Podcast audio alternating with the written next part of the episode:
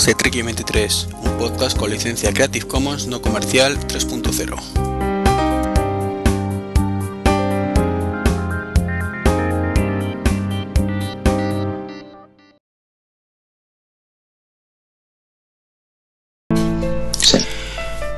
Eh, muy buenas, estamos a jueves 10 de noviembre y este es el podcast 94, un podcast especial sobre virtualización que, lo insinué hace un par de podcasts, que estaba pendiente de, tener gente para, grabar. Y estoy acompañado de una persona que sabe mucho de esto. Muy buenas, Miguel Ángel. Hola, buenas, ¿cómo estás, Iván? Pues aquí andamos, a ver si aclaramos el concepto etéreo este de la virtualización a la gente. Muy bien, muy bien. Eh, bueno, te llamas Miguel Ángel Alonso, ¿verdad? Así es. y eres profesor de virtualización.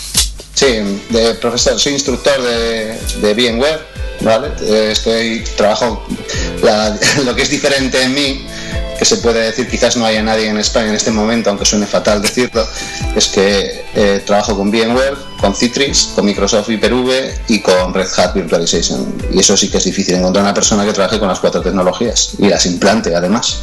Porque qué postre he tenido contigo entonces. sí, sí, has tenido suerte. Porque además son todos los conceptos que quería preguntar.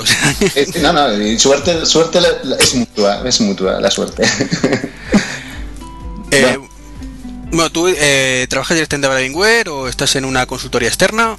Eh, trabajo para JMG Virtual Consulting, ¿vale? Está, está, en Madrid, yo vivo en Zaragoza, pero nos desplazamos por toda España, vamos Madrid, Barcelona, Valencia, Sevilla, allá donde hay un trabajo, un proyecto de virtualización, pues estamos para poder ofrecer consultoría, pues, luego lo que es la propia implementación, ¿vale? De lo que es de lo que es el proyecto que vamos a, que vamos a realizar. Y, bueno, lo que como te he comentado antes, estamos trabajando pues, con las cuatro tecnologías que te he comentado, que son las más punteras, tanto VMware como Citrix, como Hyper-V como, y como Red Hat Virtualization. Y, bueno, en ello estamos todos los días. Ahora mismo precisamente vengo de un trabajo. Eh, bueno, pues a ver si hay algún oyente que tenga o que trabajar en algún sitio que, le pueda picar el gusanillo con esto. Claro. que sepan un poco dónde pueden contactar. Sí, perfecto. Perfecto. Bueno, pues ¿qué te parece si empezamos por conceptos básicos y es qué es la virtualización? Porque eh, yo creo que el que más el que menos conoce qué es mm, lo que comúnmente se llama pues tener un sistema operativo dentro de otro, pero creo que es mucho más, ¿verdad? Sí, es bastante más. Aparte la virtualización, como te he comentado antes de empezar, eh, la podíamos, eh, no es tan clara como decir es esto, ¿no? pero porque la podíamos aplicar a, lo que es la virtualización de escritorio, de servidor, virtualización de aplicación, virtualización incluso del almacenamiento, porque se puede virtualizar el almacenamiento. Pero bueno, realmente yo me acuerdo cuando comencé con VMware, eh, no se me olvidará una frase que además es muy importante porque puede entrar dentro de las preguntas de, del examen de VCP en la que te preguntaba realmente qué era la virtualización, yo, yo creo que se refería a la virtualización del servidor y es la capacidad de convertir el hardware en software. ¿vale? Eh, cada, o sea, esto sí que lo hacen todas las tecnologías, tanto VMware como Citrix, etcétera, ¿no? como, como Hyper-V y como Red Hat lo hacen todas eh, igualmente, ¿no? Lo que luego ya cambia es la forma en la que acceden ¿no? a esta tecnología. Más que nada la virtualización es una técnica que posibilita la ejecución ¿no? de una o más máquinas virtuales sobre una única máquina física. Y en el caso, por ejemplo, del que ha dicho de almacenamiento, ¿en qué consistiría? Porque el concepto de servidores, entiendo que la virtualización de servidor o de un ordenador doméstico va de la mano, es prácticamente el mismo concepto. Exacto, es que la virtualización del almacenamiento eh, se puede resumir, hay dos empresas muy potentes en esto, que es Starwin y la otra eh, Datacore, ¿vale? Datacore es, yo creo que es la número uno. Lo que haces es, eh, a través de un software que tienen ellos, ¿vale? creas eh, eh, volúmenes y es casi, ¿vale? En eh, tú coges un, lo que sería un servidor que tienes por ahí obsoleto y lo puedes convertir en una SAN de almacenamiento, ¿vale? Te da, te da, puedes a, través de este servidor puedes crear volúmenes y es casi, si puedes colocar alguna tarjeta de Fiber Channel, pues también te lo va, te lo va a desarrollar. Es una manera de, poder recuperar todo este hardware que se queda un poquito más antiguo o que no vas a utilizar o, que no te quieres gastar en unas de almacenamiento de Dell o de, eh, una, o de MC que son carísimas, te compras un servidor a tu medida con unos buenos discos y le metes este software y te sale bastante más barato. Te virtualiza lo que es el almacenamiento. Pero ahí sigo sin ver la, o sea, has hablado un poco técnico, a perdonar, eh, porque la gente no sabe, por, no tiene por qué saber lo que es el SCSI ni nada de eso, entonces, vale, eh, en términos más vulgares, si puede, si, puede, si no es... Más vulgar, bueno, eh, lo que sería, en vez de la virtualización de, almacenamiento, lo que es importante de ella, te, te, lo voy a decir, es que para poder, en vez de comprar un servidor de almacenamiento, en potente de Dell, de MC, de NetApp, que cuesta muchísimo dinero, tú puedes comprarte un servidor a tu medida, ¿vale? Con un precio bastante mucho más bajo, e instalando un software dentro de este servidor que hemos comprado, que también es relativamente mucho más barato que haber comprado la cabina de almacenamiento, podemos hacer que desarrollen las mismas características o las mismas prestaciones que una cabina comprada, ¿vale? Lo mismo. Pues te va, a través con esto vamos a poder crear volúmenes donde alojar nuestras máquinas virtuales o nuestros escritorios virtuales sin necesidad de comprar una cabina tan cara. Eh, corrígeme si me equivoco, pero para aquellos que no sepan lo que es una cabina de almacenamiento, es básicamente una especie como de, ordenador, entre comillas, que son solo discos duros. Así es, con discos duros, ¿vale? Y antes he comentado, y es casi, ya sé que estamos hablando un poco más genérico y me eh, quizás me estoy yendo un poco más a la parte técnica, eh, y es casi es conectarse a través de la red, ¿vale? A través de nuestro cable de red, ¿vale? Es un protocolo que lo que hace es eh, convertir los discos SCSI eh, a través de la red, ¿vale? Y te los presenta como volúmenes a, lo que es el almacenamiento de, de tus servidores. Y luego está el Fiber Channel, que es, sabes que es, pues es fibra, canal de fibra, es, es mucho más rápido en este momento que, la, que, la, que lo que es el IES pero vamos, el IES está ya prácticamente llegando a la altura. Eh, bueno, el IES por lo que entiendo es una especie como de NAS, pero en plan bestia, ¿no? Sí, en plan bestia. es, capaz de poder transmitir los datos a través de, cable Ethernet, de cable normal, el cable que tenemos en nuestros ordenadores, ¿vale? Eh, en que comprar fibra, ¿vale? Que la fibra es muchísimo más cara. Entonces, a través de, con este cable que tenemos normal, todos en nuestra casa, podemos comunicarnos con esta cabina de almacenamiento que te he dicho, eh, tanto sea comprada como sea eh, hecha a través del software de, que te he comentado antes para hacerte para virtualizar el almacenamiento y entonces claro te reduces mucho mucho mucho los gastos ¿vale? a la hora de, de, poder virtualizar mm, y supongo que ese software eh, cada fabricante tiene el suyo no es eh, no, y es casi es un protocolo que es para todos, ¿eh? Lo tienen todas las... Todas las... Sí, sí, pero me refiero al software de virtualización, para la... Para el almacenamiento, sí, sí. ya te digo, son, los más importantes son StarWin, y el otro es Datacore, pero sobre todo Datacore es el que lo tiene más, más desarrollado, más probado y la verdad es que el rendimiento eh, está probado, pues se puede ir a internet cuando, cuando quieras, eh, entramos en, entras en Datacore, ¿vale? Y vas a ver, eh, ellos hacen, por supuesto, hacen sus, sus pruebas, ¿no? Y ahí vas a ver el rendimiento que te da, y es impresionante, no necesitas comprar ninguna cabina carísima de porque, vamos hoy en día si algo pecamos aquí por lo menos en este país ¿eh? te hablo de este país de fuera no te puedo decir nada si de algo pecamos es de no usar mucho la consultoría vale entonces cuando un cliente eh, se le enciende el tema de la virtualización pretende comprar dentro de lo que son los servidores del almacenamiento y es lo que lo que te va a ofrecer la compañía de él, eh, la que sea NetApp, la que te va a ofrecer siempre un, el servidor el más grande que tengan, ¿vale? Aquí no hay siempre a gastar más, a gastar más cuando podemos ahorrarnos bastante. Ya de por sí la virtualización nos ahorra, ¿vale? Nos ahorra en, en energía, de cuenta que no es lo mismo tener 100 servidores comprados 100 servidores físicos que meter 100 servidores dentro de 10 servidores, ¿vale? De momento ya estaríamos quitándonos 90 servidores de consumo eléctrico. Luego, lo que sería la parte de la refrigeración de, esa, de ese receptáculo donde tengamos eh, todos estos servidores, no necesitamos la misma refrigeración, necesitamos equipos tan fuertes ni tan potentes. Pues, bueno, luego aparte es que es mucho más, la, virtualización tiene muchas cosas. Sí, ya ahora entraremos un poco en detalle de, temas servidores, eh, software y demás. Sí. Eh, eh, hemos hablado de lo que la virtualización, creo que ha quedado más o menos claro el concepto, que es mucho más amplio que simplemente me instalo un Windows dentro del Mac. Por supuesto, por supuesto. Es bastante más amplio. ¿eh? Luego, ya te digo, hay diferentes tipos de, forma de virtualizar. Y bueno, si quieres te lo puedo explicar ahora o cuando a medida que me lo vayas preguntando yo... Vamos mejor sobre la marcha para no... si, te parece bien. Perfecto. Tú, eres el experto, si crees que en algún momento tienes que explicar algo, no... No, no, Dios, no, no. Lo que quiero y pretendo es que les quede a todos nuestros oyentes eh, claro ¿no? todos estos conceptos. Voy a intentar de verdad ser lo menos técnico posible, aunque me cuesta, me cuesta. no, pasa nada. Eh, ya, ya, visto que si veo que te, te pasas de técnico, te digo, un poquito. A, nuestros oyentes lo tengo tan metido que me, cuesta. Es normal, es normal. Eh, por cierto, el, el, software este que has dicho no es gratuito, ¿verdad? Perdóname. El tema de virtualización de cabinas de disco no es gratuito. No, no es gratuito. Ni hay versión gratuita ni nada. sí, hay un. Hay, Starwind te ofrece una.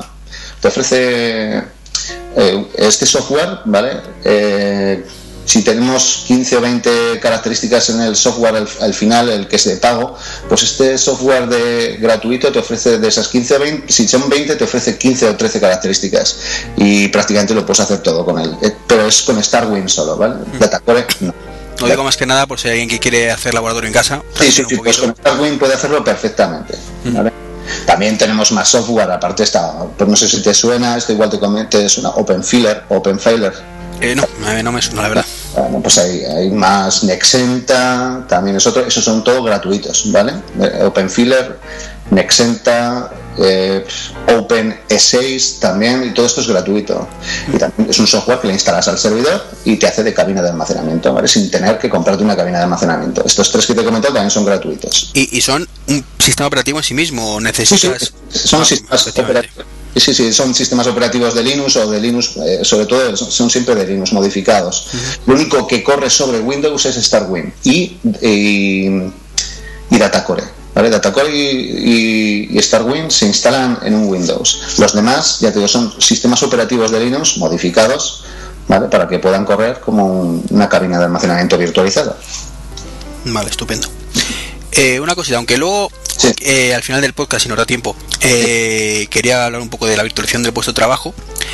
eso quizás vaya de la mano de, esta primera parte que es virtualización doméstica, ¿no? Sí, sí.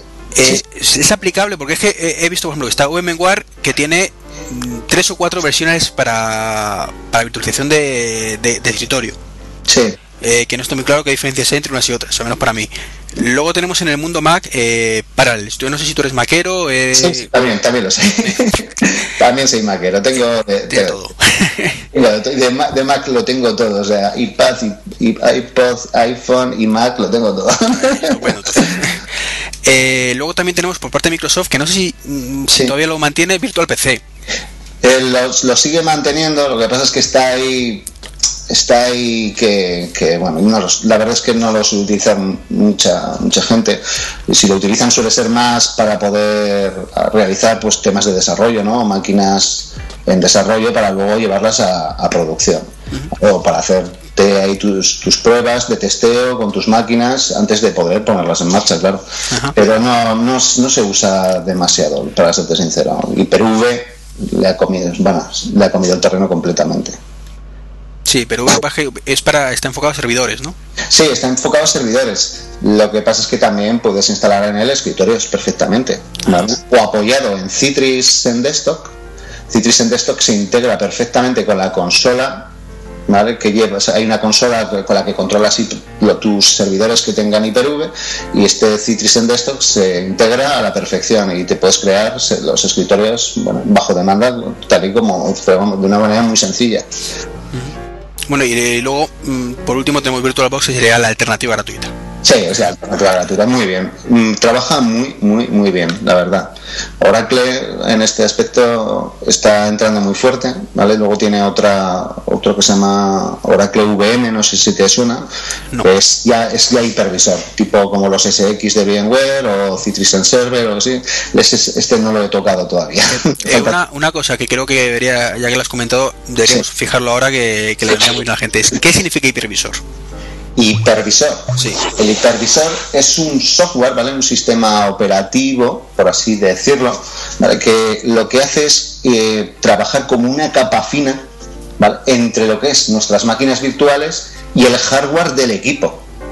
¿Vale? Lo que hacemos, eh, imagínate que tenemos, o imaginaos que tenemos un servidor con 50 gigas de RAM, ¿vale? Y dos quad cores, dos, dos microprocesadores de cuatro núcleos cada uno, lo que hacemos eh, al, instalar este sistema operativo, que te digo que trabaja como una capa fina entre medio de las máquinas virtuales que hemos creado y el hardware real del equipo, lo que hacemos es poder decirle, por ejemplo, a una máquina virtual, pues de estos, eh, de estos 50 gigas de RAM, te voy a asociar a ti 2 gigas de RAM. Esta máquina se va, va a tener 2 gigas de RAM. A esta máquina, a otra máquina virtual que creas, le puedes dar 3 o 4 gigas de RAM.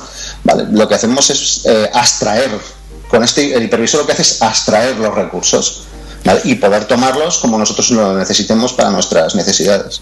Pero los primeros, primeros tiempos, por llamarlo de alguna manera, de la virtualización, eh, entiendo que el hipervisor, si no recuerdo mal, es una tecnología relativamente moderna.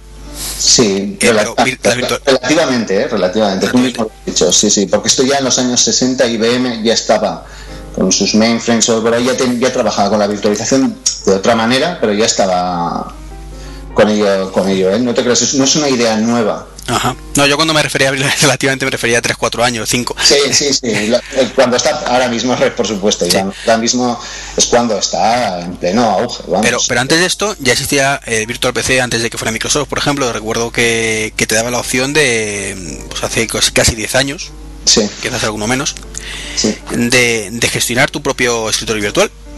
Así es, así es. Así. Eh, entonces, ¿qué diferencia hay entre, entre usarlo con hipervisor, que creo que además tiene que venir el hardware preparado, ¿no? Para ello.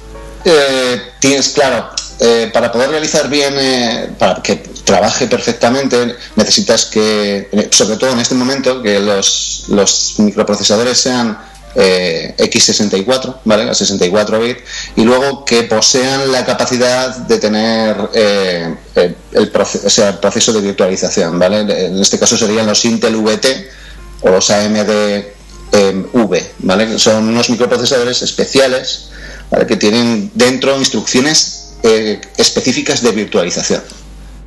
Con eso conseguimos, claro, con eso conseguimos, al trabajar directamente sobre ellos, conseguimos, vamos, unos rendimientos impresionantes. De forma que si, si virtualizamos sobre equipos que no lo tienen, eh, conseguimos el, mismo, objetivo, pero digamos que emula eh, la virtualización más que hacerla real, ¿no? exacto, así es. Vale, si tu equipo no tiene 64 bits, podrás trabajar y por supuesto podrás virtualizar equipos que sean x86. Si tenemos x64, 64 bits, podremos eh, trabajar sobre equipos de 64 y 86 los dos, ¿vale? Podemos trabajar sobre los dos.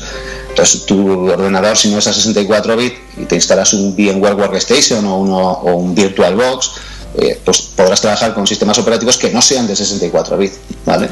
Que no sean de 64 bits. Pero si es a 64 bits, podrás trabajar con todos, da igual que sea de 64 o que sea de 86. Eh, eh, te comento antes que no sé VMware por qué tiene esa manía, de alguna manera, pero el caso es que tiene 18 productos que hacen prácticamente lo mismo. Uy, uy, uy, ahí van, yo te digo que tengo que decirte que no. ¿eh? Vale, me que correjas. no, hombre, para eso estamos. Parece, lo parece, pero no es, no es lo mismo. A ver, eh, no sé por dónde vas, a, ver si... Eh, me hablo, por ejemplo, para el tema de... ahora mismo a nivel doméstico, ¿vale? Sí. Tienes el Workstation, pero luego tienes, no recuerdo ahora, pero tienes dos o tres versiones más. Sí, eh, tienes Workstation, ¿vale? Que es. Ah, tienes la, Workstation, la Play o Player o algo así. Sí, pero el Player es simplemente un visor, ¿vale? Tú tienes una máquina virtual que has creado y lo que hace es eh, visualizarla, lo que hace es encendértela y verla y trabajar sobre ella, ¿vale? Pero no, te, te permite crear máquinas virtuales. Claro, o añadirle ah. disco, cambiarle la memoria, eso no te lo permite, ¿vale? El Player. Solamente es para visualizar. eh, exclusivamente. Luego Workstation es para trabajar en Windows, ¿vale? Y luego eh, Fusion, no sé si te suena VMware Fusion. Sí, para Mac. Para Mac, exactamente, igual que Parallels, ¿vale? De, de, de esta casa. Y lo que, bueno, en este caso estamos hablando de lo que es virtualización. Eh, de casa, ¿no? sí, sí, sí, este momento estamos en ese terreno. Sí, estamos en ese terreno, ¿vale? Lo que pasa es que luego está VMware Server, algo que hemos comentado antes tú y yo, Iván, y VMware Server, lo que pasa es que, claro, VMware Server es un workstation a lo bruto, por así decirlo, vamos a hablar eh, más coloquial, a lo bruto, ¿vale? Donde te permite hasta 64 CPUs, si mal no recuerdo, y medio terabyte de memoria RAM, ¿eh? En una máquina virtual. Lo que pasa es que, claro, imagínate qué hardware tienes que tener para poder moverla. Sí, que bueno, ahora, entramos eh, en la parte servidora. Vamos a ver, un pequeño. Sí, no, no, pero vamos, que me refiero que, que VMware Server no es que sea solo para servidores, ¿eh? VMware Server tú puedes instalar en Windows XP, un Windows 7 también, igualmente que en Workstation, ¿eh? Sí, sí, de hecho, yo en, antes de grabar el podcast, para trastear, me, instalé un, un, server en, en Windows 7. Por supuesto, claro que sí. Con eh, tres máquinas virtuales dentro. Muy bien. Tenéis que ver, tenéis que ver mi entorno, mi entorno no sé qué tenéis que ver aquí en mi casa. Seguramente tendrá muchas más. 60. Joder, tendrá buenas máquinas entonces. Claro, tengo de todo, tengo dos, tengo muchas, muchas cosas. Que lo que no puedes hacer es ir a un cliente, eh, aunque tú tengas toda la teoría del mundo y no puedes, hay ciertas cosas que salen nuevas sobre la marcha y ya sabes que en el mundo, en este mundo de la informática y más ahora mismo, en el mundo de la virtualización, cada día sale una cosa nueva, sale una cosa nueva y tú no puedes ir a los clientes a probar las cosas. Tienes que tener un laboratorio o en la empresa, en tu casa, donde sea, pero hay que probarlo antes. Totalmente de acuerdo. Eh, antes de entrar, yo digo, en los servidores que ya entramos, eh, una cosa, tenemos VMware, eh, tenemos Hyper 5 o PRV y, Citrix. entiendo que, que el sistema de, de PRV es la versión de Microsoft del VMware. De, de, mira, si algo se parece eh, alguno a alguno, es Hyper-V a Citrix en server, ¿eh? Ah, pues me, estaba mal informado en ese caso. Mal, mal, mal. En este caso sí, Iván, te lo tengo que decir para, dejarlo claro, eh, porque hasta lo que es la forma en que trabaja el kernel interior del equipo, ¿vale? Que es el que manda, el que dirige todo, todo pasa a través de... Es igual, son unas particiones que hay en el dominio, tanto, tanto te hablo en Hyper-V como en Citrix en server, son idénticos. Además que Citrix y VMware son, por así decirlo, primos hermanos, ¿eh? Todo, hacen prácticamente todo en conjunto. O sea, son se llevan muy bien y la verdad es que trabajan muy bien juntos. Y te puedo asegurar que lo que es la, parte del hipervisor de cada uno es prácticamente clavada, clavada. La única diferencia entre las dos es que la partición padre, que le, le dicen así que es una, partición que se comunica con el kernel, ¿vale? que se comunica con el kernel todas las instrucciones que hay de virtualización, en la de Windows es un 2008 server esa partición y la partición de Citrix en server es un Linux. Pero es igual, trabajan idéntico. Idéntico. El que, es totalmente diferente a todo es VMware. ¿Vale? VMware es el que lo hace a través de, lo hace de otra manera, ¿vale? Lo hace con binary, binary translation, que le dicen, y, ejecución de modo directo, Pero no, no, trabaja así, no hay partición padre, no hay de nada. Entonces, eh, entonces es que por ejemplo tenía el concepto de que VMware e Hyper 5 era para Hyper-V, perdón. Sí, era, eh, sí, sí, perdón. Leo la V romana y digo. Es Hyper Virtualization. Sí, sí, sí, sí. De esto que lo sabes, pero aún así te cuesta. No pasa nada. Eh, era, eh, pues eso, una virtualización de, a nivel de servidores, ¿de acuerdo? Pero mm, de, como es un servidor dentro de otro, digamos. Tienes ahí. y luego Citrix era más enfocado a la virtualización de, aplicaciones incluso de que tú te conectas a un servidor Citrix y tienes acceso a tus aplicaciones en concreto. Sí, pero ves, esto ya no tiene nada que ver. ¿eh? La virtualización de aplicaciones de Citrix se llama Senap, ¿vale? En este momento. Eh, lo hace de otra manera.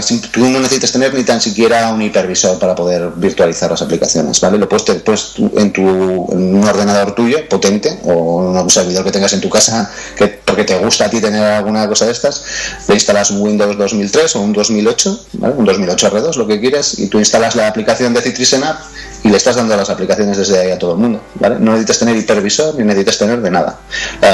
es de otra manera. Además, me, ahora que me lo comentas, eh, todavía no ha salido, pero la gente que esté muy atenta, muy atenta a una a una nueva aplicación que va a sacar VMware que se llama App Blast, ¿vale? No está ni para vender todavía en este momento, yo la, he visto y va a ser impresionante. ¿Ves? Porque ahí, bien, ahí VMware eh, no tenía no tenía nada que hacer con, Citrix en este aspecto, ya que cada una tiene, es especialista más en otras cosas. VMware para mí es más especialista en virtualización de servidores, ¿vale? Y ahora mismo en escritorio ya se está igualando mucho, mucho, mucho a, a Citrix. Y en aplicaciones, pues tenía, tiene una, un software que se llama VMware Synapse, ¿vale? No sé si te sonará, a mucha gente se le va, a Suena el concepto, que lo he leído por ahí, pero. Sí, pero es, es, diferente, ¿vale? Yo creo que ni tan siquiera intentan la una a la otra hacerse frente. Eh, la aplicación de Citrix Synapse, de Citrix, ¿vale? Es una, ya es... Eh, corporativa, ¿vale? Es para empresas grandes, mientras que Synapse sí la puedes utilizar, pero yo creo que te puedes llevar, por ejemplo, la aplicación dentro de un USB y llevártela a cualquier ordenador y hacerla funcionar. ¿Vale? Esto con Senap no se puede hacer. Es dedicado, ya te digo, a la parte corporativa. Lo que te hace es darte una aplicación por streaming a través de una página web o a través de un software que le instalas a tu escritorio, donde tú metes la IP del servidor y él te va a dar la aplicación sin tenerla instalada. ¿Vale? Y vas a poder trabajar en ella y vas a poder guardarlo, pero tú no la tienes instalada en tu equipo. Sí, eso es lo que he visto en algún caso, pero pensaba que, el sistema Citrix era su base, lo que te entiendo no, es, Citrix tiene 50 productos y ese es uno más de los 50. ese es uno más, exacto, ¿vale? Ese es uno, uno entre ellos, te digo, sobre todo, más que nada, eh, yo creo que todos, tanto Citrix como Hyper-V como VMware, eh, tienen, se basan sobre todo en virtualización de servidor y tienen una serie de, de software, ¿vale? Para el virtualización de aplicaciones y tiene una serie de software para esto y la virtualización de escritorio y tiene una serie de software para esto, ¿vale? Vale, vale. Es bastante más completo que todo lo que te digo, ¿vale? Porque sí, sí, sí, está claro. No se puede abreviar en cinco minutos todo ese mundillo que. Se puede, porque pues, si pusiéramos a hablar, me parece que no acabamos hasta. no lo sé cuándo acabamos. Eh, bueno, entremos ya en, servidores, que sé que lo está deseando. Sí, sí. Iván, lo que te haga falta y lo que haga falta a todos nuestros oyentes. Sobre todo que, quede claro, o, yo voy a intentar dejar claro. Sí, sí. y de momento yo creo que estamos aclarando muchos conceptos, muchos que yo tenía equivocados, se ve, como me estás corrigiendo. No, hombre, claro, yo te, lo digo, te, lo tengo que decir. Sí, para sí, sí, sí. me parece genial. Muy bien. Y, espero que a la gente, pues seguro esté escuchando, le, le esté más o menos siguiendo el hilo. Claro. Lo intento, lo intento, lo intento, ¿vale? Dentro de Sí, sí. Eh, bueno, ya, ya se he comentado antes un poco que, una de las funcionalidades o, las principales ventajas que tiene virtualizar un servidor es eh, ahorrar, ahorros en, costes de hardware. Por supuesto, sí, sí. Ahora son costos. Sí. una cosa que siempre me ha chocado mucho es, sí, efectivamente, podemos meter 10 máquinas virtuales en, en una físicamente por supuesto. Eh, tú tienes que tener un pepino seguramente para que esa máquina... y más, y más, ¿eh? hasta 50 y 40 máquinas. Lo normal, la media, la media de todas, de todas, te hablo de todas tecnologías, suele ser eh, un ratio ¿no? de 12 a 1, 13 a 1, 15 a 1, de entre 12 y 15 máquinas por un servidor. Eso es lo que es más o menos la media mundial de lo que se suele utilizar. Lo que pasa es que eh, las máquinas virtualizadas son evidentemente mucho menos potentes que el servidor original. Eh, por supuesto, claro, por supuesto. Eh, entonces, no hay que buscar un equilibrio entre la potencia de. o, lo que pasa es que la virtualización de servidores son sí, para ahorrar potencia, no, no, no tiene tanta potencia realmente en cada máquina. Sabes, eh, mira, te, lo voy a comentar ahora, así lo vas a ver todavía más claro. la parte de la virtualización eh, yo creo que se hizo muy fuerte cuando se empezaron a dar cuenta, vale, esto es muy importante para todos nuestros oyentes y para todos, cuando se empezaron a dar cuenta de que nosotros, incluso en nuestros equipos domésticos de nuestra casa, no estamos utilizando más que un 5 o un 10% de ellos. ¿Qué te parece? No sé si lo sabías. Pues, en la mayoría de los casos sí es cierto que no se utiliza prácticamente nada. Claro, no se utiliza nada. Entonces, Por eso triunfa el iPad, porque para lo que a la gente le vale con eso. Qué buena. sí, sí, así es. Entonces, como te, como te estaba comentando, eh, claro, ese 90% quedaba muerto, ¿vale? Quedaba muerto. Mm, tú imagínate de todas maneras, escucha, eh, me estás diciendo que un servidor, dice, joder, tiene que ser mucho más potente que las máquinas que vayan dentro. Por muy caro que sea el servidor, tú intenta comprar, eh, este servidor, intenta comprar 10 o 15 servidores, ¿vale? Que tengan esa potencia, te va a costar pues casi 8 o 10 veces más que el servidor. Sí, pero por ejemplo, eh, me planteo un, un, entorno relativamente común, un servidor de dominio con Windows Server, eh, que a la vez pues actúe como DNS y eh, servidor de archivos, de impresión, lo que es en una pyme, ¿de acuerdo? Que con un servidor prácticamente apañas todo. entonces, en ese servidor, ¿qué pasa? Que si lo divides en varias máquinas virtuales, entiendo que tienes N Windows Server 2008 tirando sobre la misma máquina, con lo cual estás consumiendo un montón de recursos que están tirando del, mantenimiento del sistema operativo como tal. Sí, sí, así es. En, otro caso, que es, mm. eh, tenés una sola máquina, solo es un Windows y te está ofreciendo todos los servicios. Entonces, eh, eh, entiendo la ventaja evidente de que sí, pero si me casca el DNS, está aislado completamente el de dominio y, está ahí, ¿de acuerdo? esa, ventaja la veo, pero aparte de esa ventaja, ¿existe alguna otra más? Uy, existen muchas ventajas con la virtualización. Mira, claro, porque cuando tú, eh, además tú pensabas que le ibas a preguntar porque ibas por ahí y al final has cambiado, eh, claro, te puedes plantear y decir, bueno, me parece muy bien, vale, me ahorro, me ahorro en hardware, pero ¿y si esas, ese servidor, ¿no? Ese servidor, el host, el que tiene estas 10 máquinas alojadas, se me cae? ¿Qué pasa? ¿No? Se caen las 10 máquinas. Sí, bueno, eso, eso sería parte, eso sería eh, esta parte. Me, refería no, no, no, usar solamente un servidor. Sabes que tú el Windows Server puedes eh, instalarle un montón de servicios.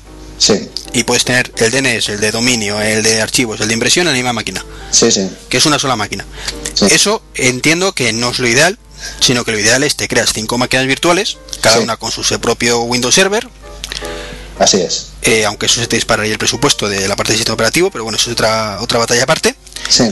Eh, y tener en una máquina, la máquina virtual 1, el servidor de dominio. En la máquina virtual 2, el de DNS. En la 3, el de impresión. En la 4, el de archivos. Claro. Sí, sí. Entonces, mi pregunta es, ¿por qué compensa eso, hacer eso más, aunque se te dispare el coste del sistema operativo, que utilizar esa única máquina con un Windows Server con todo instalado? Bueno, es que es más que, más que todo eso. Aparte de poder eh, tener centralizado todas las máquinas virtuales, ¿vale? poder gestionarlas todas desde una consola, eh, pues, luego aparte del ahorro en hardware, lo que como te he comentado, el ahorro energético, el ahorro incluso en sistemas de refrigeración de la sala, ¿vale? Del, del centro de datos. Sí, pero, pero en este ejemplo que te estoy poniendo, sí eh, el ahorro energético es el mismo, porque al final el hardware físico estás utilizando es el mismo, es un único servidor. Sí, en este caso igual no te hace falta. Si quieres meterle todo dentro del mismo servidor, pues igual no le encontramos mucha, mucho sentido ¿no? a tener que virtualizarlo. Pero claro, si tú a este servidor físico donde tú instalas tu tu DNS, todo junto, ¿no? Tu DNS, hemos dicho, tu servidor de archivos, para, ¿por qué no le instalas un hipervisor y todo esto se lo metes en una máquina virtual y tienes más espacio para poderle meter más máquinas virtuales? ¿Por qué matas el, servidor solamente con eso? sí, sí, sí, perfectamente. Vale, si, si tú lo haces así con un servidor físico, vale, de acuerdo, si funciona igual, tienes toda la razón, pero ya no lo utilices para nada más. De la otra manera, con la, si virtualizamos este servidor, podremos tener este mismo servidor dentro y tener espacio. Y bueno, dependerá, claro, por supuesto, del hardware que tengamos en este equipo. Pero imagínate, podemos meter 8, 9, 10 máquinas más. yo, creo que, merece, sí, Sí, sí, no, sí, a ver, que, te lo pongo en plan eh, ejemplo práctico ahí agarrándote un clavo ardiendo, ¿sabes? para, por supuesto, por supuesto. Para que la gente que lo entienda mejor. Por supuesto, por supuesto, está claro, Iván. O sea, está claro luego, la, otra ventaja que te he dicho es si te cae, si te cae uno de los sistemas, pues tienes ahí otros cuatro servidores funcionando perfectamente. Claro, sí, sí, sí. Eh, esto está muy bien calculado, esto de la virtualización. No solamente es el poder alojar más máquinas virtuales dentro de un servidor físico, sino que además dependiendo de, claro, esto a base de dinero, por supuesto, ¿no? Pues tiene una serie de funcionalidades, todos los hipervisores en la virtualización que te permiten, pues en caso de caída, en caso de un downtime, que le dicen, en caso de que se te caiga este servidor, estas máquinas virtuales se levanten en otro servidor, ¿vale? O en otros servidores, no hace falta que sean uno, si tienes dos o tres, irán a parar, pues si hay diez máquinas virtuales, tres al segundo, tres al tercero y tres al cuarto, o cuatro al cuarto, ¿vale? Luego aparte también eh, balancear a la carga, por ejemplo, si tienes un servidor que tienes un 80% todas las máquinas virtuales y en el otro solamente se está usando un 10%, el empezar a pasar máquinas virtuales para dejar los, los dos al 40%, por ejemplo. Hay muchas, muchas técnicas. Incluso hay una técnica eh, en, todos estos hipervisores que cuando, por ejemplo, claro, cuando empezamos por la mañana a trabajar, pues hay una demanda muy grande, ¿no? De, CPU, de memoria, eh, ¿vale? De los servidores. Pero luego cuando nos vamos del trabajo, todo esto cae. ¿Vale?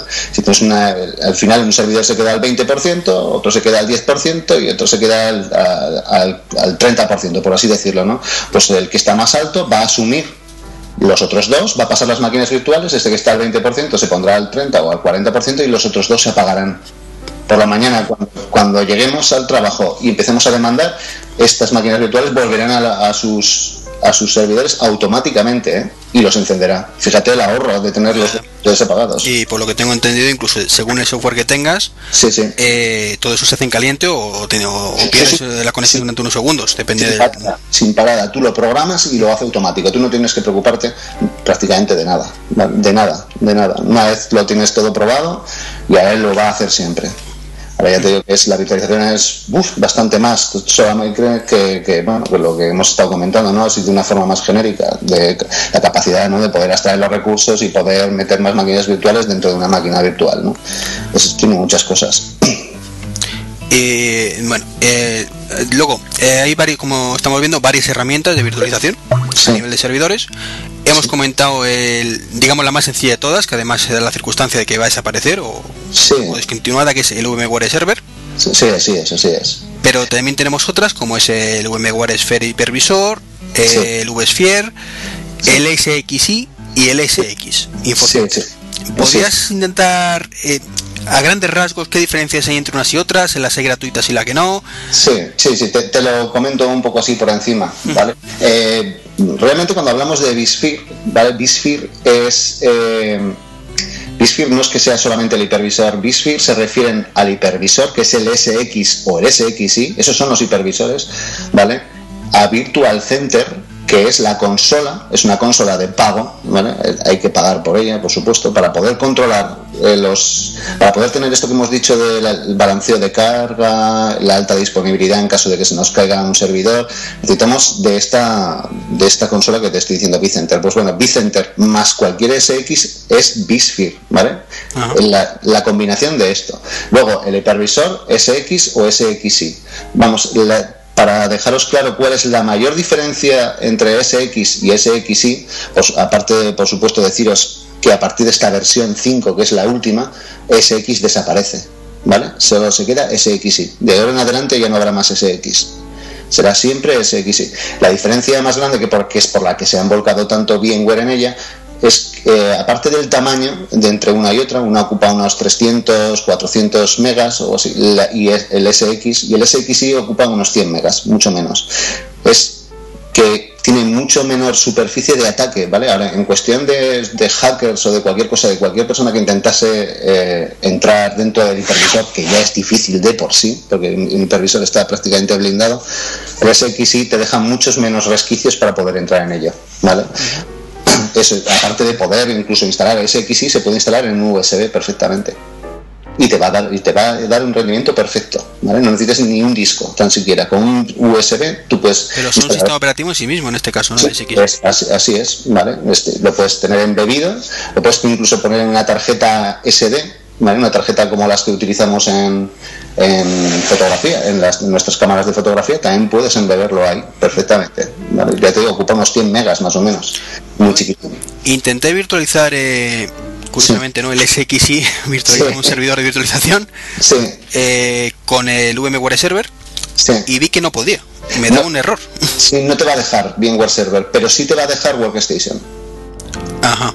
¿Vale? Workstation te va a dejar porque eh, sabes que a la hora de crear una máquina virtual tienes, tienes para elegir, ¿no? Eh, pues eh, Windows, Linux y luego te pone otros, ¿no? Que suele ser Solaris. Bueno, pues ahora mismo tanto la versión 7 de Workstation como la 8 en la que estamos ahora ya te permite virtualizar, te lo pone SX4 o SX5. Te lo tú seleccionas SX4 o SX5, depende del hipervisor que quieras instalar, ¿vale? En este caso la última es la 5 y lo vas a poder instalar perfectamente. Eh, lo que pasa es que, eh, por mi escasa experiencia, eh, yo por ejemplo he visto que en la consola de, bueno, consola, el server, lo que hace es te arranca varias máquinas virtuales, una o varias, en un servidor a los que tú accedes de forma remota. Sí. yo particularmente imagino que habrá otros sistemas, pero la única forma que he podido acceder es a través del terminal server. Sí. ¿Hay otras maneras? Para poder acceder eh, hay un software no me acuerdo ahora porque hace tiempo que VMware Server no lo utilizo pero hay una consola gratuita externa para VMware Server que no sé si todavía persiste o no ¿vale? Pero había una consola con la que tú te puedes, eh, por supuesto, conectarte a las máquinas virtuales, de, una forma. y, y aparte te sirve de gestión. Imagínate que estás eh, fuera de, una empresa en esta empresa tú has instalado VMware Server porque no querían el hipervisor, porque es mucho más barato, por, lo que sea, ¿no? Y con esta consola, desde tú mismo, desde tu casa, desde cualquier punto externo, puedes controlar esta consola, ¿vale? Y, y cada máquina virtual por separado. Mm, creo que, el, que era a través de una página web, me parece que podía. Sí, sí, sí, sí. Sí, sí. Que venía incluido en el, en el propio server. Sí, sí, sí, así es, así es. Es que hace tiempo que no lo utilizo. VMware Server hace ya, pues, no sé, tres o cuatro años que no lo utilizo y ahora mismo tampoco sé muy bien cómo está. Pero así, yo, recuerdo que había, que yo lo he hecho, vamos, con una consola externa que, que venía y poder trabajar con ella en remoto. Que eso, por ejemplo, no lo puedes hacer con, con el Workstation, ¿no? O sea, tú no te puedes conectar a través de una consola a tu máquina virtual que tienes un Workstation, ¿o sí? No, no, con Workstation no tiene ninguna consola externa. Lo que sí que puedes hacer desde Workstation es a través de, del protocolo VNC, ¿vale? Como el protocolo VNC es un protocolo universal, igual sabes que para Microsoft el RDP, para terminal servers, todo lo que utilizamos es RDP. Bueno, pues con VNC sí que nos podemos conectarnos a las máquinas, ¿vale? A las máquinas virtuales, pero no controlar el sistema, no controlar el Workstation. Sí, pero tienes que tener la máquina virtual abierta directamente en el servidor. Eso es. No corriendo en segundo plano como ocurre en el caso del, del server. Así es, así es. Eso es. Eh, eh, y supongo pasará un poco lo mismo que con el server con el caso del SXI. Con el, SXI ya puedes hacerlo, ¿eh? Ahí te puedes hacerlo desde, desde, como te he comentado, ¿te acuerdas que eh, al principio hemos estado hablando de las diferencias entre bSphere, SX, SXI? bSphere te he comentado que es una mezcla, bueno, es una combinación entre un SX o un SXI más Virtual Center, ¿vale? Que es la consola externa que es de pago, hay que pagar por ella, ¿vale? Hay dos tipos de consola, una estándar y otra que dicen Foundation. ¿SXI entonces es gratuito? SXI realmente es, gratuito, sí. Pero luego si quieres funcionalidades hay que pagar por ellas. ¿Vale? Si quieres que tenga, por ejemplo, alta disponibilidad, como hemos estado hablando, en caso de que se caiga un servidor que te levante las máquinas en otro servidor, hay que pagar por ello. Pero si solo quieres sustituir al, al server actual, que desaparece, ¿te vale con un SXI sí, sí, Perfectamente y tú te lo, te lo, instalas en un servidor, instalas el sistema operativo, ¿vale? No hay que instalar, es como si instalaras un Windows, ¿vale? Se lo instalas a este servidor, por supuesto, este servidor tiene que tener ciertas características para poder instalarlo, tiene que ser, como te he comentado antes, tiene que ser a 64 bits el, el microprocesador, darle un poco, darle una, una, una cantidad de memoria un poco generosa, ¿vale? Para poder manejar todo lo que vayas a llevar dentro y que tenga sobre todo este microprocesador tecnología VT de Intel o tecnología AMD-V de, de AMD. Si no, no te funciona, ¿no? Sí, si no, no, te va a funcionar. En este caso sí requerimos eh, un hardware enfocado a virtualización. Exacto. Vale. Es que con el server pues valía un poco, pero entre otras cosas porque el server, no lo hemos dicho, pero se puede instalar sobre un Windows. Eh, sí, claro. Pues, exactamente. Y este tipo de, de software de virtualización como el server, como el workstation, como el VirtualBox que hemos dicho ahora, se utilizan mucho más para testeo, desarrollo, porque eh, date cuenta que eh, tenemos una penalización al instalarlo sobre un sistema operativo ya eh, subyacente. Pues, si tenemos, instalamos un workstation sobre un Windows 7, un Windows XP, este sistema operativo ya está chupando, por así decirlo, no está comiendo recursos de, del de tu, de tu ordenador o de tu servidor, de donde, lo tengas instalado. Mientras que el hipervisor es, es, el, es el propio sistema operativo, ¿entiendes? No hay... Es, mucho mejor el rendimiento en, un hipervisor, por supuesto, que en, un sistema de virtualización que se ejecuta en, un escritorio directamente, no solo un sistema operativo. Mm, y una cosa, vamos a, si te parece ya para terminar, sí. Eh, puestos de trabajo, ¿de acuerdo? Sí. Que es, digamos, eh, la última moda, por de alguna manera. Yo estoy en ello, he metido muy, muy adentro, pero muy adentro. Y además se da la casualidad, yo mientras trabajo en el corte inglés, ahí no sé si conoces, pero está totalmente el puesto de trabajo en a nivel informático, eh, dentro del departamento de sistemas, todo virtualizado. Sí, ah, lo tenéis todo, virtualizado. lo que es la parte de, informática. Sí. Tenemos client con máquinas virtuales, te conectas y a, través de qué? Si, perdona si no. Eh, a través del VMware View Client. Muy bien, de View. Vale, VMware View. Vale, vale. Que eso era una de las cosas que te quería preguntar. Y es, eh, yo he intentado conectarme a través del View Client al server y no ha habido manera. A tu server no, no vas a poder. Te voy a, os te voy a explicar por qué. Porque lo primero, porque necesitas tener un agente instalado. ¿Vale? Si ese agente se comunica con tu cliente de View y entonces puedes verlo, ¿vale? Pero antes lo has tenido que antes has tenido que instalarle un agente y luego eh, yo creo que un server que te refieres a un servidor a, tu VMware server. Sí, a que te comenté antes de que yo me para trastear en casa me había como instalado dentro de un contra un Windows Server, pues un VMware Server. Sí. Y pues para acceder a los clientes digo no para intentar un poco emular esto que tengo en el trabajo, que yo no lo he hecho, ni, sé quién lo ha hecho, pero está, funciona, digamos.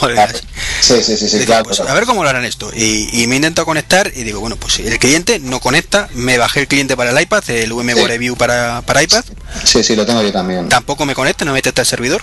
No, no, no te, mira, eh, para poder conectarte hay varias cosas. Lo primero, que tengas un agente, un agente que viene cuando instalas el software, el software de View tiene varias partes, ¿vale? Son cuatro o cinco partes y uno es, uno es el VMware Connection Server, que es el broker, ¿vale? De conexiones. Este es un servidor donde instalas un, software, que lo que te, comento, eh, que es el que se encarga de, cuando tú haces una conexión, ¿no? de decirle, de decirte, bueno, sin que tú lo veas, él te redirige hacia donde, hacia donde tú quieres hacer esta conexión. ¿vale? Lo, necesitas primero ese broker, para, para tendrías que comunicarte con este broker y este broker a su vez te llevaría a ese escritorio. Por lo tanto, tú no te puedes conectar directamente desde, desde tu iPad a tu VMware Server nunca, jamás, no vas a poder. Necesitas tener una estructura con VMware View. ¿eh? Pero es, o sea, el, paquete del, del cliente, del viewer, es independiente. O sea, yo puedo instalar el cliente, e, este, el, broker este en, en, mi server. Sí, eso lo puedes hacer. Ajá, vale. Tú te instalas el broker, el, te puedes crear simplemente con el broker es más que suficiente. Luego, si quieres hacer conexiones externas, necesitas un, un, también un servidor que se llama Security Server, ¿vale? Eh, y con él lo que haces es conexiones a través de la WAN, ¿vale? Conexiones a través de, Internet. Si lo haces la conexión a través de la LAN con el broker es suficiente, ¿vale? Decir, por supuesto, que todo este paquete es de pago. Es de pago, claro, está claro. hay, dos, uno que me parece que es Enterprise y otro que dice Premium, ¿vale? El Enterprise eh, prácticamente no tiene nada y casi nadie lo compra, ¿vale? Porque es lo único que hace es eh, máquinas virtuales que tú tengas o una máquina física que tengas por ahí, pues te, ¿vale? Pues tener acceso a ella con el premium, aparte puedes generar máquinas virtuales, ¿vale? De, manera masiva, ¿sabes? En un momento, pues generar 500 máquinas, hasta 512 máquinas virtuales, pues no sé, depende de tu hardware, pero en cuestión de 10 minutos, ¿eh? Pero necesitas aparte el servidor, ¿no? Es que me ha liado. ¿Sabes lo que pasa? Que, bien, para tener VMware View que te trabaje necesitas tener eh, eh, un SX. Ajá. Vale, y un Vicenter. ¿Te acuerdas que te he comentado la consola esta que va con, el SX que le dicen, que le estamos diciendo que se llama Bisphere, el conjunto de todo? Necesita, necesitas tener el, el servidor broker, el servidor de security server si te vas a comunicar desde, desde, desde el exterior, ¿vale? Y luego aparte necesitas tener una infraestructura con, con vCenter y unos SX. O sea, es que necesitas todo para si no no funcionar. Esto no es como un cliente RDP ¿vale? De, de, Microsoft que, que, no necesita nada de todo esto para poderte comunicar con una máquina en remoto. En, este caso sí. Aunque no hay que olvidar que lo bueno es que si se virtualiza Windows XP, por ejemplo, o bueno, versiones profesionales de XP o de Windows 7, eh, incluye un, una licencia de cliente de, de RDP. Eh, eso es, eso es. la mala malísima te puedes conectar a tus máquinas virtuales desde, desde remoto. Sí, sí, exacto, porque con VMware View tienes dos protocolos de, para conectarte remotamente. Una es con RDP, utilizar el propio RDP de Microsoft, y el otro se llama PC o IP, eh, PC sobre IP, over IP, ¿vale? Eh, este protocolo lo que pasa es que es muy bueno, ¿vale? Ahora cada vez lo han mejorado muchísimo y se acerca mucho, mucho, mucho ya a ICA. ICA es el protocolo de Citrix, ¿vale? Con el que utilizan Citrix en desktop. El protocolo de ICA eh, es hasta ahora el mejor protocolo que existe. No, no hay ningún protocolo de conexión en remoto que se le pueda ni acercar. Pero vamos, ahora PCOIP de VMware ya está acercándose a pasos agigantados. Te digo esto porque ICA es un protocolo, para que me entiendas, fíjate cómo será este protocolo de conexión que es el que utiliza la NASA para poder, por ejemplo, por Skype, hablar entre lo que es la propia NASA y los astronautas. ¿Vale? Solo por ICA se puede hacer, no hay ningún protocolo que lo pueda llegar a hacer. ¿Vale? el consumo de datos a tope. Sí, sí, y, claro, y luego ICA, eh, date cuenta, hay latencias, ¿no? Hay eh, la, longitud, date cuenta es la longitud que hay entre la NASA, por ejemplo, y la, estación orbital que hay arriba, mira la distancia que hay, las latencias que hay entre, entre ellas. Pues este protocolo es capaz de entrar por un alfiler, te lo juro, aunque haya poco, poco espacio para poder entrar, entrará. Ahora está muy, muy bien, muy bien trabajado. Llevan muchos años Citrix con esto y llevan ventajas sobre los demás. en, este, caso, pero vamos, PCOIP está consiguiendo prácticamente ya lo mismo. ¿eh? Está muy cerca, muy cerca, se está acercando. Eh, y una cosita, eh, terminando ya con el tema de los puestos de trabajo, que es, es, ¿es algo realmente válido en todos los casos? Yo, para mí, el eh, para mí la virtualización de escritorio no tiene mucho sentido si no es para una gran cantidad de, escritorios. Porque date cuenta que el precio ya, que bueno, el precio tampoco es tanto. Al final el precio creo que nos sale por unos 150 euros por escritorio virtualizado. Date cuenta que si te vas a comprar un ordenador hoy en día, de los 250, 300 te va a costar. Pero yo creo que donde de verdad eh, la virtualización de escritorio tiene más cabida es cuando tienes bastantes escritorios, ¿vale? A partir de 50, 100, 100 escritorios por ahí. Entonces sí que tienen mucha cabida. Vas a ahorrar espacio, vas a ahorrar, bueno, vas a ahorrar con los Team Clients, como tú me has comentado, ¿no? En tu corte inglés, pues, nuestros Team Clients, aparte que te lo puedes llevar a cualquier sitio tu Team Client y comunicarte siempre con tu escritorio, tenerlo en cualquier sitio. Eh, vamos a ahorrar mucho eh, lo que te digo en espacio, porque eh, aunque antes de, que terminemos, me gustaría, aunque sea un poco técnico, a ver si lo entendemos tú y yo y todos nuestros clientes. VMware View lo que hace es, eh, imagínate, creas un, lo que hace es, la forma en que trabaja es, te creas un, Windows 7, pero por decirlo algo, ¿no? Virtual. Te creas tu máquina virtual, instalas un Windows 7. Y de este Windows 7 van a tirar todos los escritorios. Tú no tienes que crear discos para ellos ya. ¿Vale? este, sí, todo, tú creas luego máquinas virtuales, ¿vale? Hasta 512 puedes crear de un tirón, por así hablar, para hablar más coloquial. Y luego, si quieres tener otro pool de escritorios, tendrás, si quieres tener más, tendrás que generarte otro. Pensé que era una instalación de, de un ordenador físicamente, entre comillas, lo de físicamente, para cada, para cada usuario. Uy, no, no, no, es, es una imagen. ¿Vale? Es una, es una imagen, tú generas escritorios virtuales, pero todos van a tirar de esta imagen y lo único que van a hacer es guardar unos discos que le darás tú el tamaño que quieras de las diferencias. No sé si me entiendes. El sistema operativo es común para todos los escritorios. Por lo tanto, ya no necesitas crear un, eh, un disco de imagínate, vas a crear un disco de 40 gigas para este escritorio que estamos hablando, ya no tienes que crear ese disco de 40 gigas en todos los demás. No, eh. Fíjate lo que estamos ahorrando en espacio en disco. Pues fíjate que yo pensaba que esa infraestructura, y digo que desde mi total desconocimiento era como un VMware Core Station gigante, que sería el server o el SXI, con un montón de máquinas virtuales que hechas a medida para cada usuario. Con la ventaja de que si necesitas otra, pues copias la de uno, la pegas y le cambias el nombre entre comillas. Sí, porque sí, porque es sencillo. La verdad es que es algo parecido. En esto sí que es parecido. Si quieres crearte una, crearte las creas en, minutos, ¿vale? En minutos las creas. Lo que sí te puede, sí que cuando vas, si pudieras echar un vistazo a, dentro de los SX o los SXI, verías un montón de máquinas virtuales, ¿vale? Y, cuando vas a mirar el disco, te pondrá 40 gigas en cada una de las máquinas virtuales, pero no están usando los 40 gigas. ¿Vale? Están real, realmente están accediendo a la, a la máquina origen, a la máquina padre que hemos creado, están todas conectadas a ese disco todas. Y lo único que vas a guardar en unos discos especiales, que les darás el tamaño que tú quieras, de 2, 5 gigas, 10 gigas, lo que quieras. Te va a guardar las diferencias, pero el sistema operativo con, toda la, con todas las aplicaciones que hayas instalado, no las, no las tendrás que instalar más que una sola vez en esa máquina. Y cogerán todas de ese disco.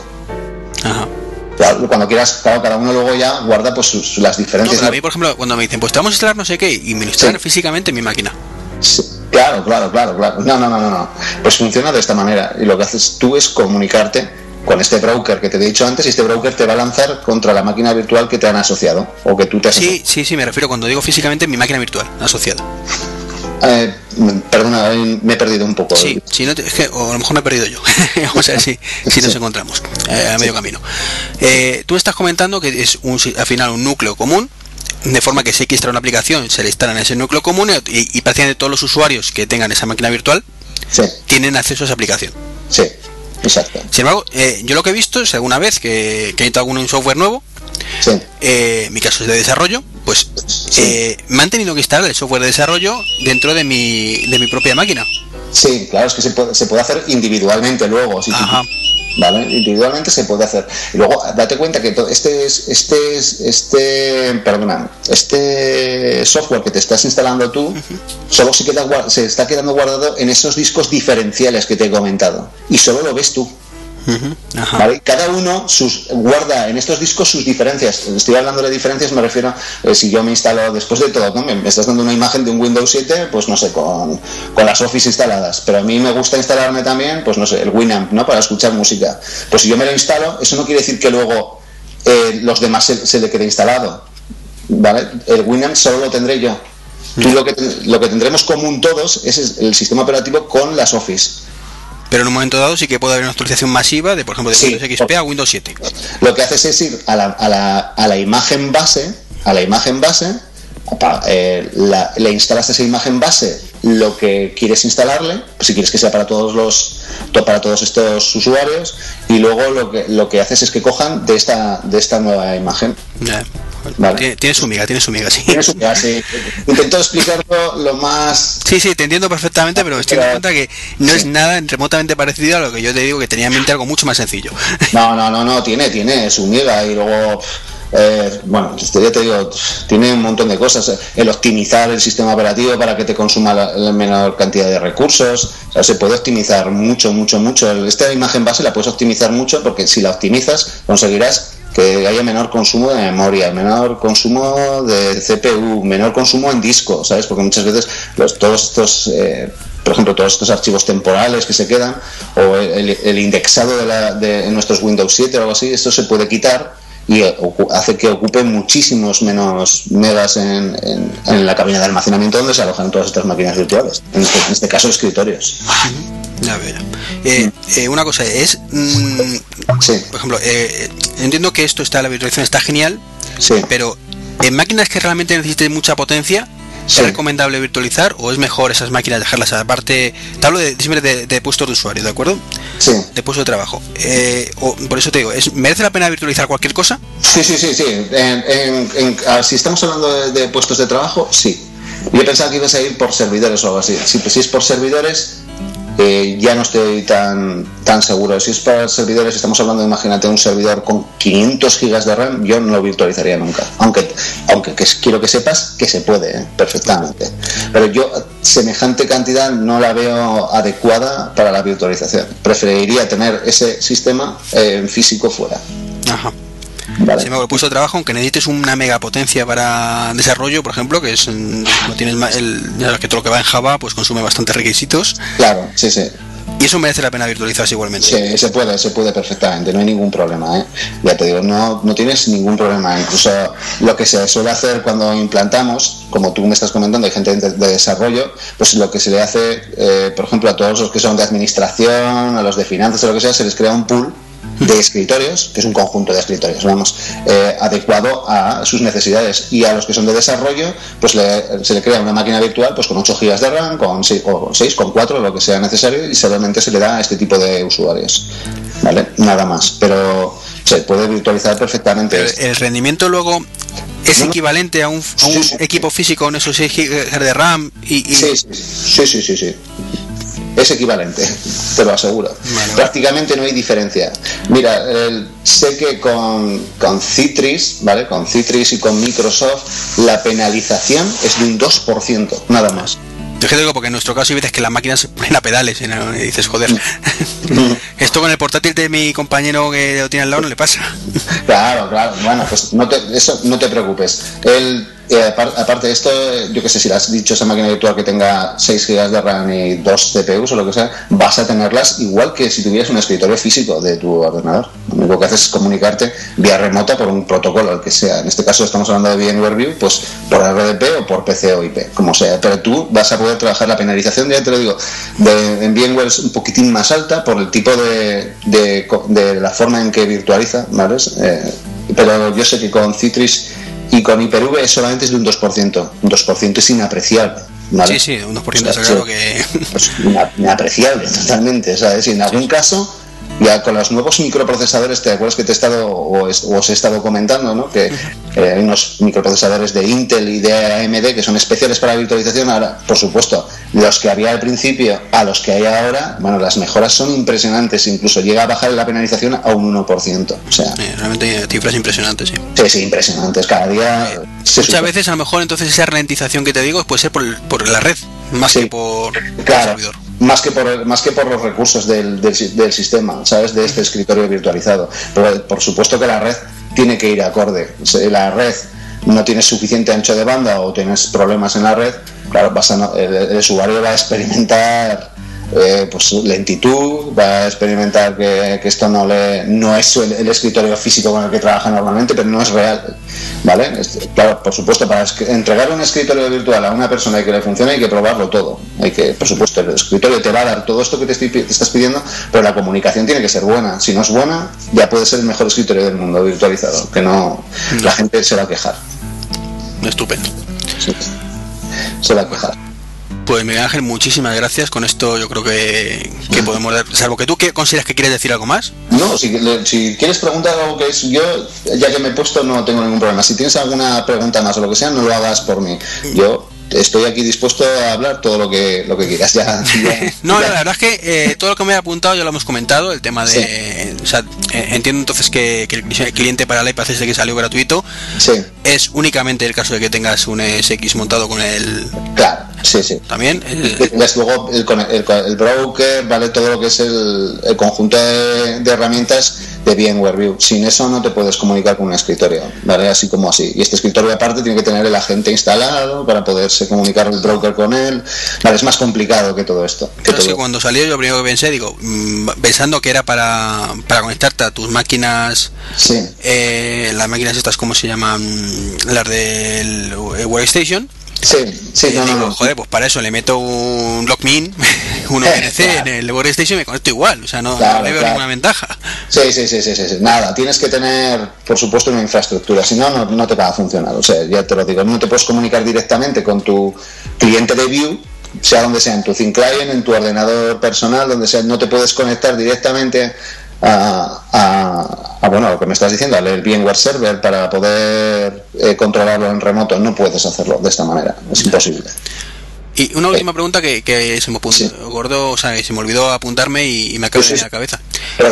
he, llegado a escuchar y no estoy diciendo que en ese sentido de que como mira qué locura, no, no, sino que me, sorprendió mucho que se considera el, el, tema de las licencias del, ¿cómo se llama? de Microsoft en, a la Assurance esta que dice no eh, no cómo se llama las de estas que te venden para el Windows que no sé las las CAL estas las licencias CAL o las OEM o no no no la licencia de Windows sino para que te conectes un Windows Server con diferentes usuarios pues eso es de Terminal, Terminal Server. perdona, si no me salió.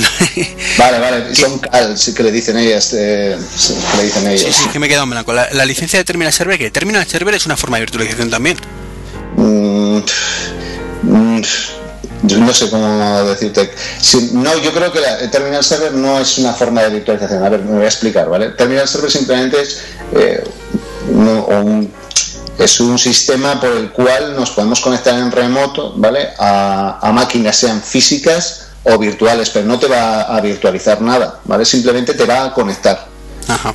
¿vale? Nada más. Terminal Server es sabemos que es una función de los servidores de Windows que te permiten conectarte. Lo que sí que puedes hacer, que eso sí que parece un poco la, la, virtualización eh, de, Microsoft, eh, igual que te he dicho que existe Synapse para Citrix, ¿vale? La aplicación, virtualización de aplicaciones en VMware, estábamos hablando de Synapse y del sistema que te estoy hablando que va a salir nuevo, que se llama App Plus, ¿vale? ese le va a gustar mucho a la gente porque te vas a, vas a tener todas tus aplicaciones a través de página web, simplemente teniendo un navegador con HTML5. Simplemente.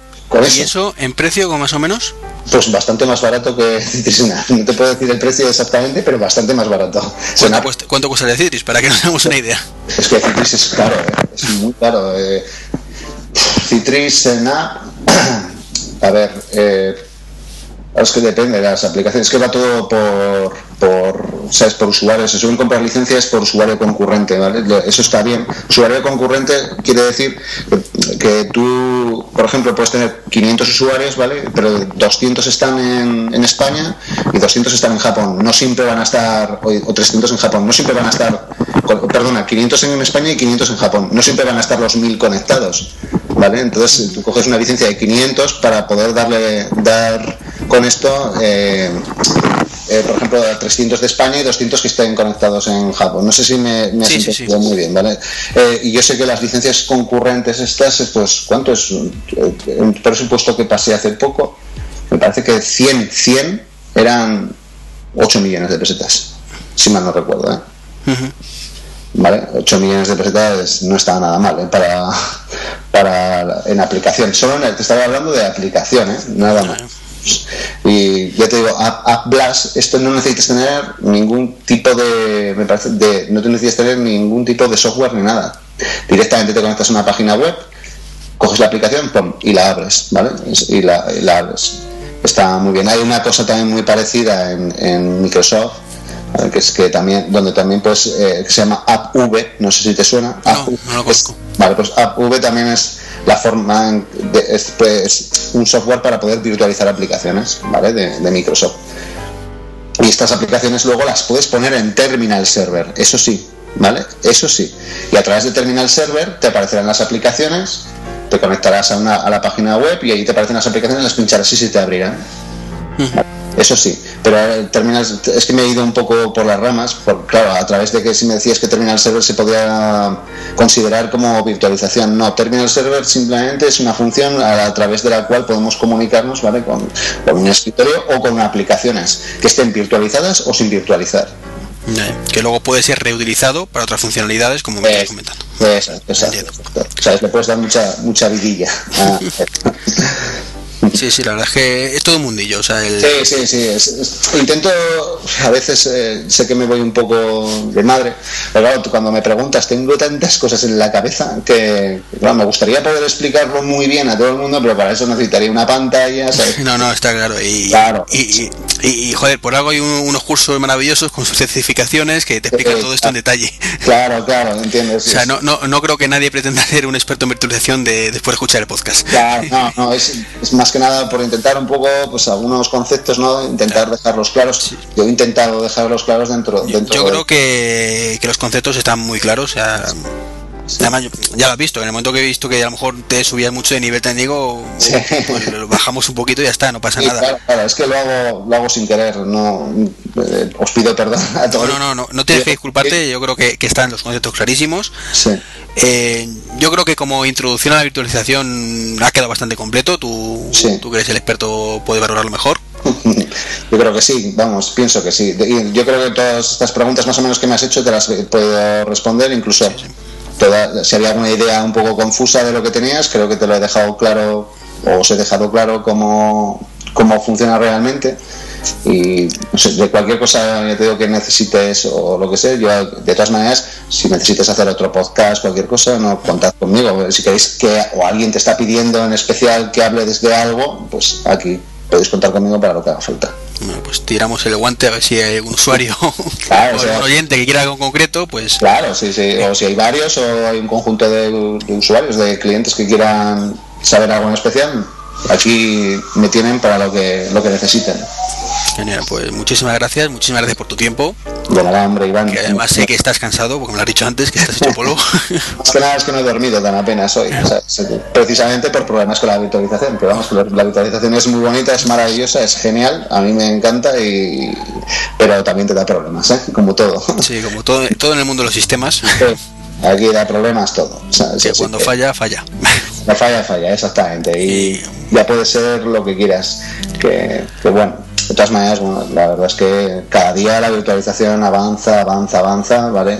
Y claro, virtualización, la virtualización de hoy con la virtualización del año anterior, ya ha mejorado mucho más. Y del anterior, pues mucho más. Y del anterior, pues muchísimo más, ¿vale? La virtualización mejora y mejora y mejora constantemente.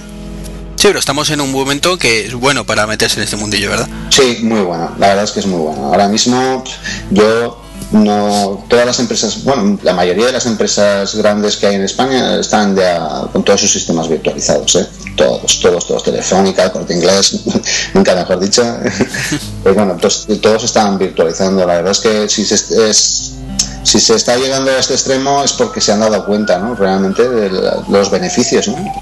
Sin embargo, en pymes no compensa tanto, por lo que te he entendido. Claro, claro, claro, porque no tiene mucho sentido, a no ser que, que, el, que, que lleve la PIN, el, jefe, ¿no? Eh, le encante el mundo de la virtualización y dice, pero no va a ser por necesidad, ¿vale? Porque en una PIN donde tienes cuatro o cinco servidores, yo creo que no, no merece la pena. Como te he comentado antes, la virtualización, tanto de escritorio como de servidor, yo creo que es a partir de una serie de servidores. Puedes hacerlo, como si quieres meter uno solo, pero no tiene mucho sentido, ¿vale? No tiene mucho sentido. Hombre, si te puedes instalar las versiones gratuitas de Hyper-V, la versión gratuita de Citrix Server y la versión gratuita de, de VMware, la puedes instalar perfectamente, ¿vale? Y si quieres consolidar los 10 servidores que tienes dentro, dentro de uno, lo puedes hacer perfectamente, sin ningún gasto, sin ningún gasto adicional, porque tienes también tu propio software, los software de conversión son gratuitos, tanto en Citrix como en Hyper-V, como en, como en Microsoft, solo tienes que eh, ser capaz de poder virtualizar tus servidores físicos a virtuales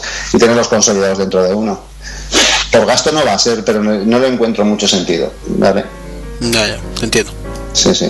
Sí, esto lo de siempre, en su justa medida. Sí, en su justa medida, exacto. O sea, no, no hay que matar moscas a cañonazos. No, exacto. Y, y una pyme de 30 personas Sí, que tenga sus tres servidores independientes y Sí. sus 30 puestos de trabajo que no, no merece la pena meterse en berenjenales de este estilo.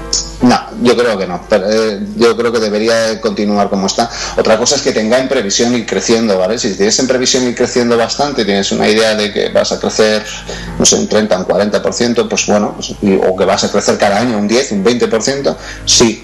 Entonces sí que le veo más sentido, ¿vale? Porque a medida que va pasando los años, solo tienes que ir metiendo máquinas virtuales, máquinas virtuales, aquello va creciendo, va creciendo, va creciendo sin necesidad de estar comprando servidores y servidores y servidores.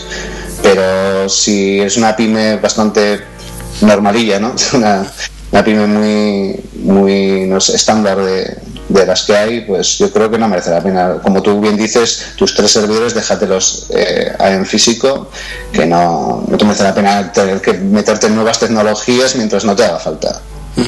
Hay que hacer las cosas cuando realmente hacen falta. Hacerlas por hacerlas es tontería. Perfecto. Pues nada, si hay algún oyente que tenga una pyme, lo siento por él. Ah, pues es tontería. Lo pueden hacer perfectamente. sí, sí, sí, sí, pero vamos, Sí. se entiende. Es lo que hemos dicho hace un momento, que Exacto, ni soy quien para medida. lo que tiene que hacer nadie, pero yo no se lo aconsejo, vamos, desde mi punto de vista, desde mi humilde punto de vista. Perfecto. Bueno, Pues lo dicho, eh, Miguel Ángel de Vera, muchísimas gracias. de nada, Iván, el placer, ha sido un placer. No, un placer tenerte por aquí. Cuando quieras, cuenta, puedes contar con nosotros para lo que os haga falta. ¿vale? Perfecto. Eh, ¿Tienes Twitter o alguna forma si alguien quiere contactarte un poco fuera de tu Sí, amigo? sí, a través de Twitter me podéis eh, seguir, es Miguel Ángel Alonso Miguel A. Alonso, ¿vale? Vale. Es Miguel Ángel Alonso, pero realmente es Miguel A. Alonso. Miguel A. Alonso. Sí, exacto. M-A-A. Exacto, Miguel A. Alonso, seguido, dos, con dos As. Ah, vale, vale, vale. No Miguel Alonso, sino Miguel A. Alonso, seguido, todo seguido. Vale, vale. Pues Es de Miguel Ángel, claro. si alguien quiere seguirte, eh, eh, no, no le empecéis a, a taladrar a dudas. Y de Twitter también puede, por supuesto, seguirnos eh, a través del blog de José María González, ¿vale? Eh, www.josemariagonzalez.es barra author de autor, ¿vale? Au- A-U-T-H-O-R barra Miguel, eh, Miguel Ángel Alonso. También puede seguir todos los todos los posts que escribimos, bueno, en este caso es el mío, pero podemos eh, podéis seguirlo a través de esta página web. Vale, Y en caso de que algún cliente, algún oyente quiera esté interesado realmente en algún tipo de instalación, pues entonces que nos siga a través de www.jmgvirtualconsulting.com. Perfecto. Y a mí, como siempre, sabéis en la dirección del blog, trek23.com eh, y en Twitter, pues trek23. Perfecto. Yo soy fácil. yo he estado dando muchas, muchas cosas ahí. Los, además los nombres son, son, son largos. Pues en, es que entre aquí te voy a, te voy a estar continuamente siguiendo. Perfecto. Pues lo he dicho, muchísimas gracias Miguel Ángel y, y estamos en contacto. Muy bien, Iván, muchísimas gracias. Un saludo para todos.